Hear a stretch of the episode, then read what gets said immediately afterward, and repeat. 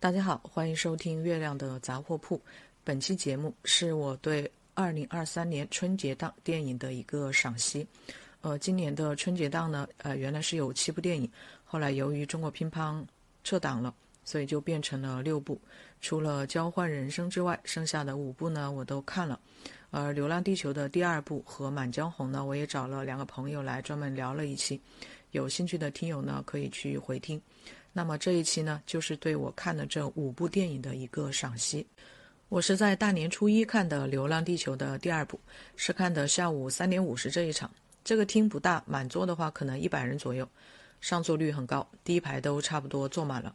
坐在我旁边和前面的都是中学生模样的观众，男女生都有，还挺欣慰的。《流浪地球》第二部一共有一百七十三分钟。我没有想到第一个高潮来得这么快，我感觉自己都还没有准备好，但是太空电梯就来了，一个长镜头，空间、层次、细节、音效满分。第一场战争戏看得我热血沸腾，很想站起来鼓掌。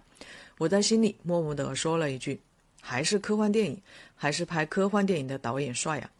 视觉奇观是纯生理刺激，没别的，就是爽。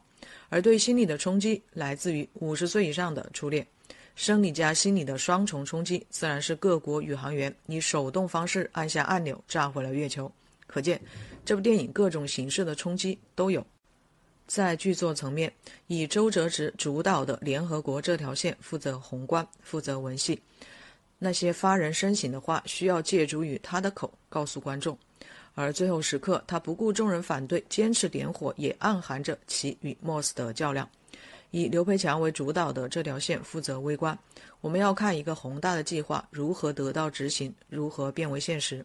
同时，我们还要看在这样的历史环境中每个个体的选择。刘培强是特殊的普通人，他和普通人一样结婚生子，最后妻子因病去世，岳父带的儿子去了地下城。而他又是特殊的，因为他是专业人士。对于《流浪地球》计划，他比普通人更有感悟，因为他亲身参与，身于其中。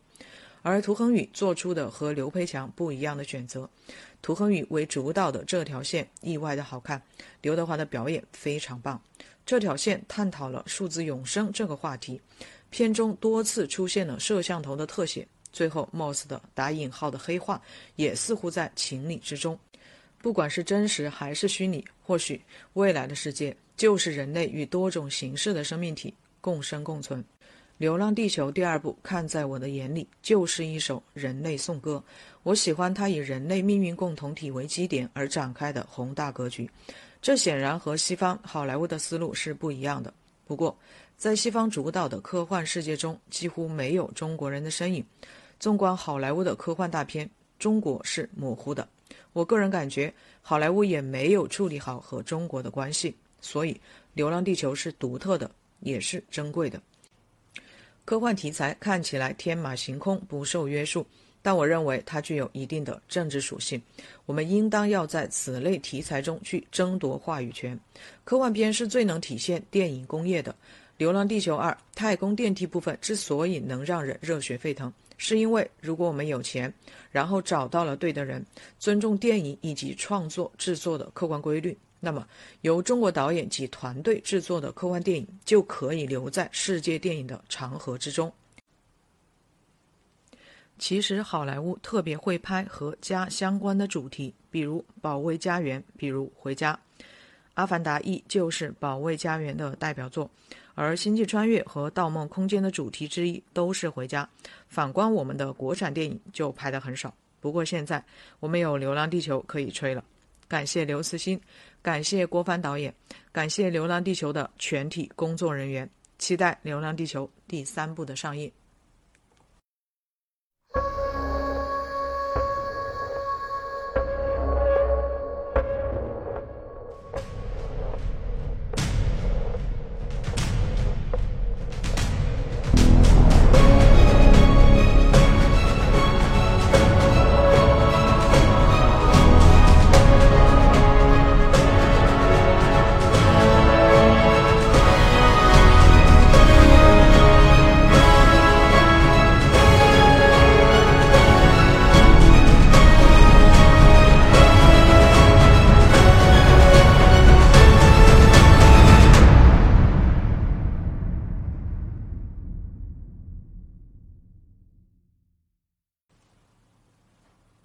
满江红》这部电影，我是在大年初五下午看的。我当时买票的时候只有我一个观众，不过等到我进场的时候，发现上座率很高，几乎都坐满了，有很多是一家三口。目测了一下，至少有六七个小孩，年龄都不大。沈腾刚一出场，我前面的一个观众就笑得特别的夸张。等到岳云鹏出场时，几乎是全场哄笑。两个小时之后，有个小女孩一直在电影院来来回回的走动。我想，她应该是坐不住了。不过最后还是被劝回了座位。电影一结束，小女孩就迫不及待地说：“妈妈，赶快走！”不得不说，其他观众的情绪的确对我的观影产生了影响。一百五十九分钟的时间，我感觉自己没有一分钟进入到《满江红》这个故事。最后，当全军覆送《满江红》时，我才恍然大悟，原来这个电影剧本是倒着写的呀！一定是两位编剧张艺谋、陈宇先有了这一幕，所有人都来背诵《满江红》，最好让秦桧也来，还要让他背得声情并茂、催人泪下，然后倒回去写了这样一个故事。看完电影后，我发现自己没有和里边的任何一个角色产生情感关联。按理说，看到焚烧张大、姚琴等人的尸体时，我的内心应该是会有触动的，但是没。在所有人集体背诵《满江红》时，我只是默默说了一句：“这个画面真的好张艺谋啊！”在表演方面，张译和雷佳音在第一梯队，但是在真情或者在最后调侃假情或者这一段我不喜欢。我觉得有些历史需要被严肃对待。最可惜的是沈腾，不是说他演的不好。而是他总是要说一些很搞笑的台词，这样就导致张大这个角色在我这里没有立住，包括和姚琴的对手戏，两人没有火花。而易烊千玺没有撑起孙军这个角色，他对角色特质的提炼是不是出现了偏差？先不说其他的，最基本的如孙军的站姿、走姿以及说话的方式，是不是有更好的处理及表达方式呢？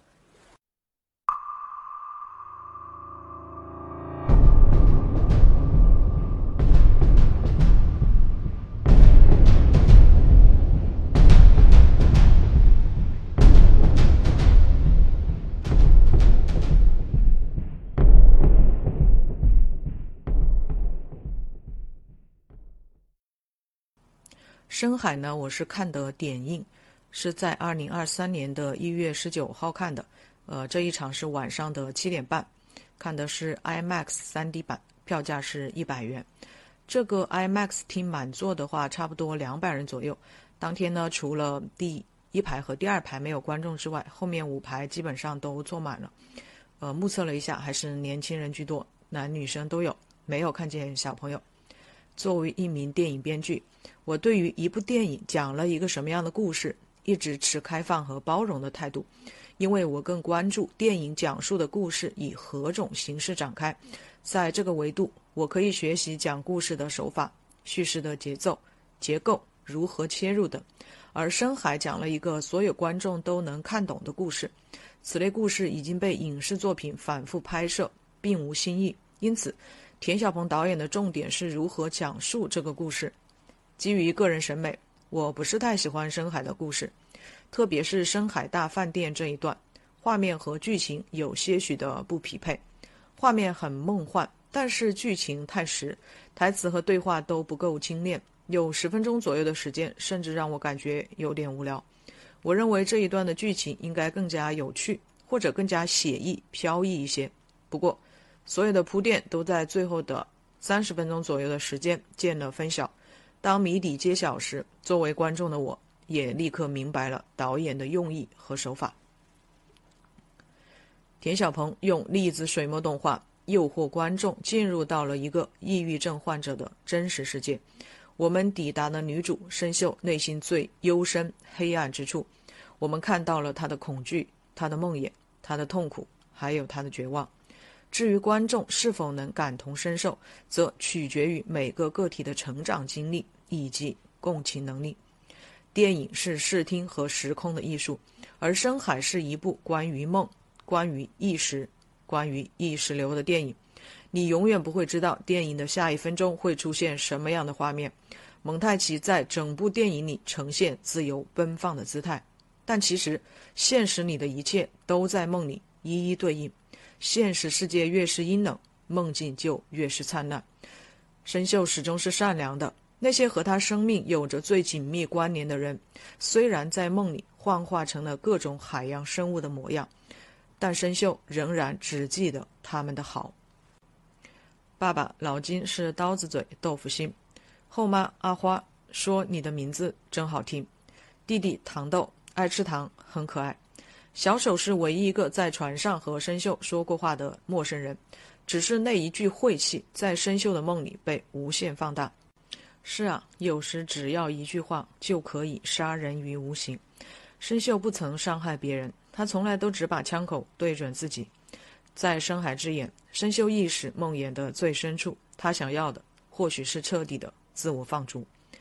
我一向不喜欢配乐喧宾夺主，但是在电影的最后时刻，在配乐的一路加持下，我的心中似乎有什么东西喷薄而出。已经有很久没有这样的观影体验了。在这个崇尚情绪价值的时代，我真切感受到了表达、展示情绪价值的意义所在。只是再美好的梦，终究还是要醒来。孤独是人类生活的本质，离别和痛苦是人生的常态。成长不能假手于人，自我救赎从来都是残酷的，也是残忍的。如何从自我放逐到自我救赎？其实导演并没有在电影里给出最终的答案。每个人的人生都有着不同的际遇，人生路上的那些困难需要你独自克服。没有人会长久站在你的身边，但还是要心向阳光，要活着。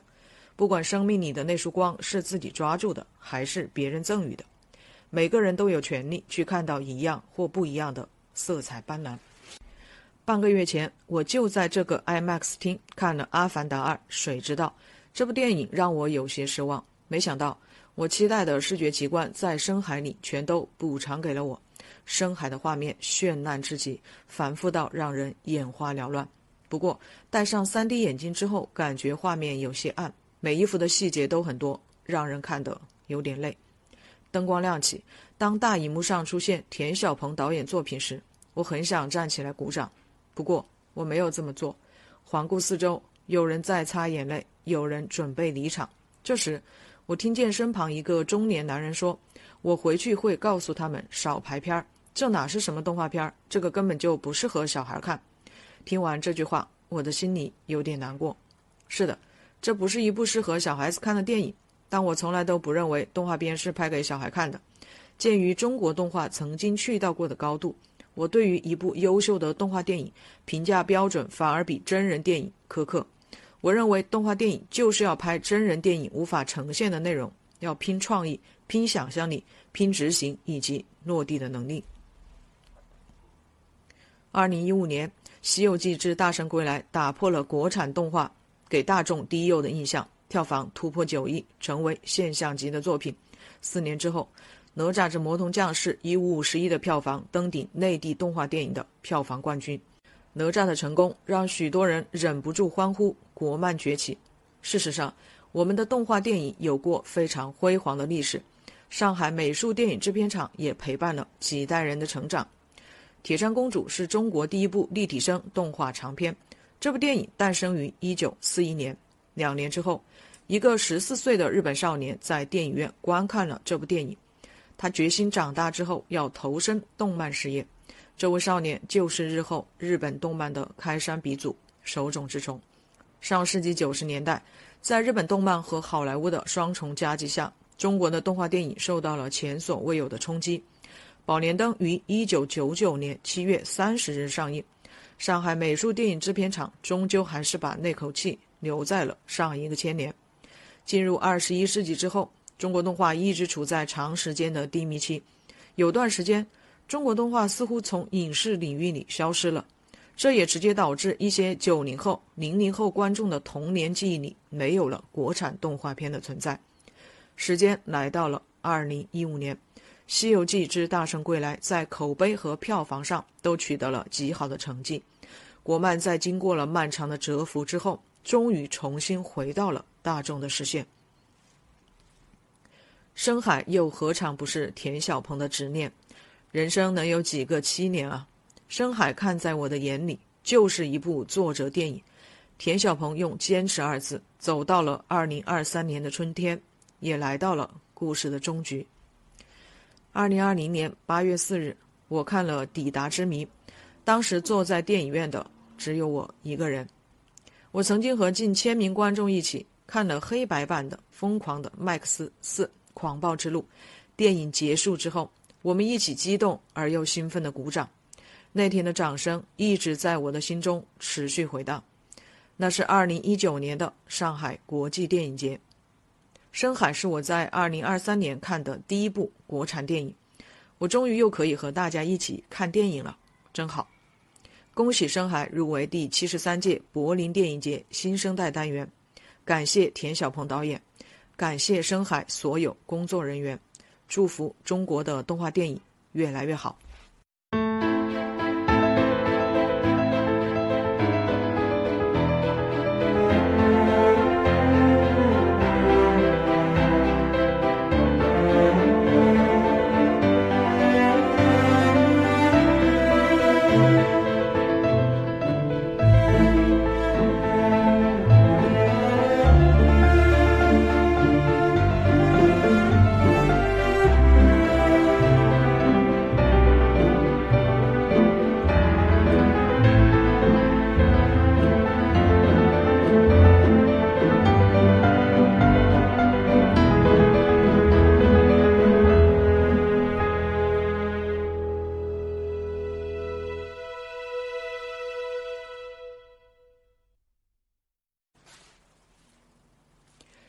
我是在大年初五，也就是二零二三年的一月二十六号看的《无名》。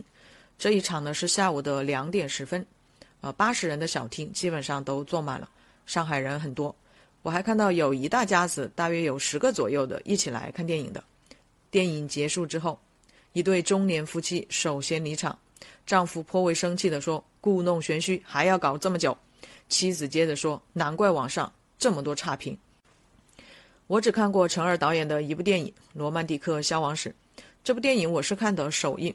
那天坐在旁边的一个大哥，没过一会儿就睡着了，还打着小鼾，我却看得津津有味，因为我觉得这部电影很特别，里面每个人都很有意思。七年之后，我再一次在电影院观看了陈耳导演的作品，两相比较，我更喜欢《罗曼蒂克消亡史》。看过《无名》的观众都知道，这部电影是非线性叙事。低俗小说是非线性叙事的典范之作。我第一次看低俗小说的时候觉得很有趣，但是无名却看着很累。这个累不是因为我的智商有问题，而是因为电影的每一场戏，我都要先去想它发生在哪一年，它接的是哪一场，下一场又该是哪一场。当我看完整个故事后，发现如果改为线性叙事，即从一九三八年广州沦陷开始。到一九四六年，几位主演去到香港结束。那么，这个故事一点都不复杂，也不烧脑。电影的剪辑也是陈耳，他经常把一场戏剪成两场，甚至是三场。无名的故事从剧作层面没有吸引我，从表演层面也没有任何一个人物打动我。电影美好明亮的部分都给了日本人，日本军人去执行轰炸任务时。连那条叫罗斯福的日本土狗看起来都那么的春风得意。一九四五年五月，几个日本兵执行巡逻任务时，感觉就是在郊游。这天风和日丽，虽然出了点小插曲，喝了很臭的井水，但是在晚上却吃到了从来没吃过的美味羊肉。描写中国民众的画面是阴暗潮湿的。轰炸广州时，一只瘸了腿的中国土狗被国民党士兵驱逐。最后，他被炸死了，旁边还有很多的尸体，在广州，在汉口，在上海，有被炸死的，有被投井的，还有被活埋的。描写上海的部分有梦幻，也有冷酷。霞飞路七十六号的恶犬，想必给观众留下了深刻的印象。不过，在汪精卫嗝屁之后，他们也就变成了丧家之犬。《无名》这部电影塑造的是群像，但是在我看来，这个群像塑造并不成功。我开始觉得由周迅饰演的陈小姐这个角色戏份不多，也没什么挑战，是不是可以让三十家的女演员去历练一下？但是，当我看到陈小姐和何主任的那个拥抱时，当我看到周迅在流下眼泪时脸部轻微的抽动时，还是觉得要周迅来，因为这是在群像部分唯一打动我的一场戏。已经有很久没有在大荧幕上见到梁朝伟了。《无名》里梁朝伟的表演，在我看来没有特别惊艳的地方，除了第一场盘问黄磊的戏之外，其他的表演都中规中矩。我还是喜欢梁朝伟独处的戏，比如影片最开始一个人坐在那里杀完黄磊后，一个人在走廊抽烟，之后在餐馆里一个人吃饭等。盘问黄磊这一场，也不知道为什么。我在看的时候觉得这是属于刘德华的表演方式。如果刘德华坐在黄磊对面，他就会这么演。有王一博饰演的叶先生戏份很重，其实这是一个很有魅力的角色。作为导演和编剧的陈耳是很偏爱这个角色的，不管是其身份的转变，还是情感的转变，以及大爱，对国家、对民族、小爱、对战友、未婚妻都有。可惜。王一博浪费了如此好的一个机会，毫不夸张地说，这个角色演好了就是代表作。我很喜欢《这就是街舞》里的王一博，但是他还没有推开表演世界的大门。比如看到报纸知道未婚妻惨死这一场，没有方法，没有章法，也没有层次。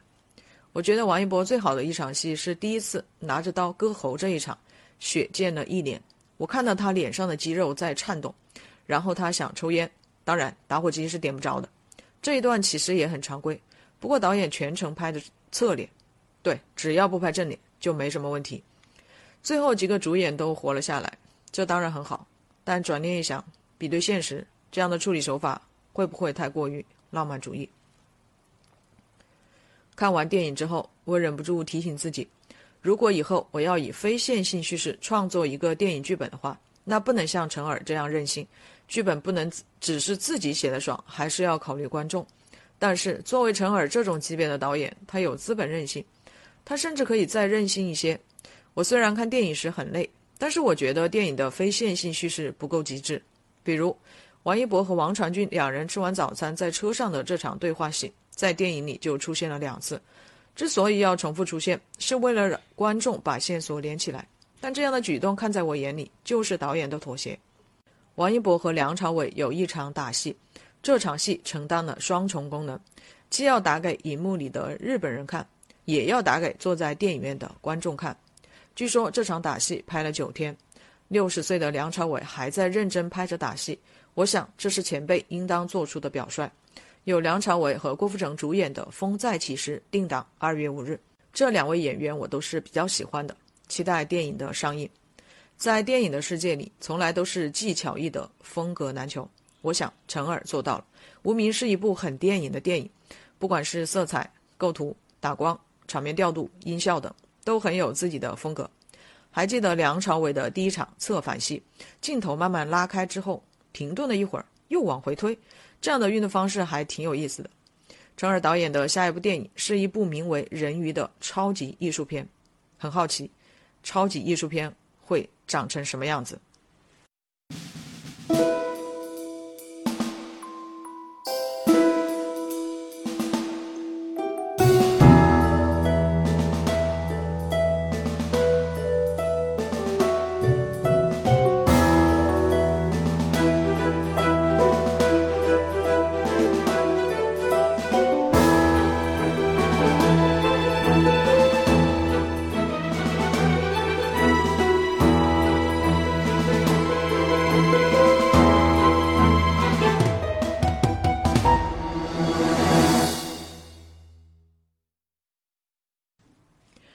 熊出没》大电影无疑是中国最为成功的动画 IP。该系列2014年面世，今年已经拍到了第九部。导演表示，第十部已经在按部就班的制作当中。每年看一部《熊出没》成为了常规节目。对于很多孩子来说，看了《熊出没》才叫过了年。我从2014年开始带我儿子看《熊出没》，我们甚至经历了一部电影看两遍的奇遇。二零二零年，因为疫情原因，《熊出没》的第八部《重返地球》没有正式上映，但是我带着他看了点映。到了二零二一年上映的时候，我没注意看，以为是新片儿，就又买票了。没看多久，觉得剧情很熟悉，过了一会儿才恍然大悟，原来在一年前就在这个厅，我们已经看过了。如今，我的儿子已经从一名小学生变成了中学生。不过，每年的春节档，我首先都是和他去看《熊出没》的。我问过他好几个同学，大家表示都看《熊出没》。我们最喜欢的是第二部《熊出没之雪岭雄风》，这一部是二零一五年上映的。这部电影的豆瓣评分为八点一，也是大电影里评分最高的一部。之后每一部的质量稳定，票房稳定，口碑稳定。看完今年的第九部《熊出没之伴我雄心》之后，我儿子说的第一句话是：“哎呀，我竟然一个剧情都没猜对！”我听完后忍不住哈哈大笑。他之所以说自己没有猜对剧情，是因为其实每年《熊出没》都是踩了热点的。比如第四部《奇幻空间》里出现了平行时空，第七部《狂野大陆》中的基因技术，第八部《重返地球》，听这个名字就知道披了个科幻的外壳。这些都表明整个团队的与时俱进。但是拍不好，观众会觉得你只知道蹭热点。《熊出没》的可贵之处在于，编剧团队真的是有在好好讲故事，而且所有的起承转合都是在一百分钟内完成的。前面玩了那么多花样，今年回归初心来拍母爱。面对母爱这个已经被拍烂了的主题，还能做到一波三折、逻辑自洽，真的非常佩服，也很尊敬整个团队。母爱不但能超越血缘，还能超越物种。这样看下来，编剧们的视野是非常开阔的。《熊出没之伴我雄心》整部电影非常流畅，节奏把握得当，看着特别舒服。熊妈妈抚养熊大、熊二的两个蒙太奇段落非常棒，熊大和熊二两个角色的塑造也很饱满，而剧情部分真的做到了情理之中又意料之外。总之，孩子们都很满意，非常感谢整个团队，很珍惜这个 IP，珍惜和观众这份纯粹又难得的关系。电影一边出着字幕，一边放着小朋友们录制的视频，内容都是在表达对妈妈的爱。我看见前排一个小女孩对她妈妈说：“妈妈，抱抱，我爱你。”电影可以是一件商品，也可以是一款精神产品，而我一直认为电影可以形塑我们的精神世界。感谢《熊出没》全体工作人员，因为这样的一个系列电影，让我和我的儿子之间有了很多美好的回忆。不过，我也很好奇，多年以后。这些看着《熊出没》大电影长大的孩子，会如何评价这部曾经陪伴自己成长的电影呢？期待《熊出没》第十部的上映，我们明年再见。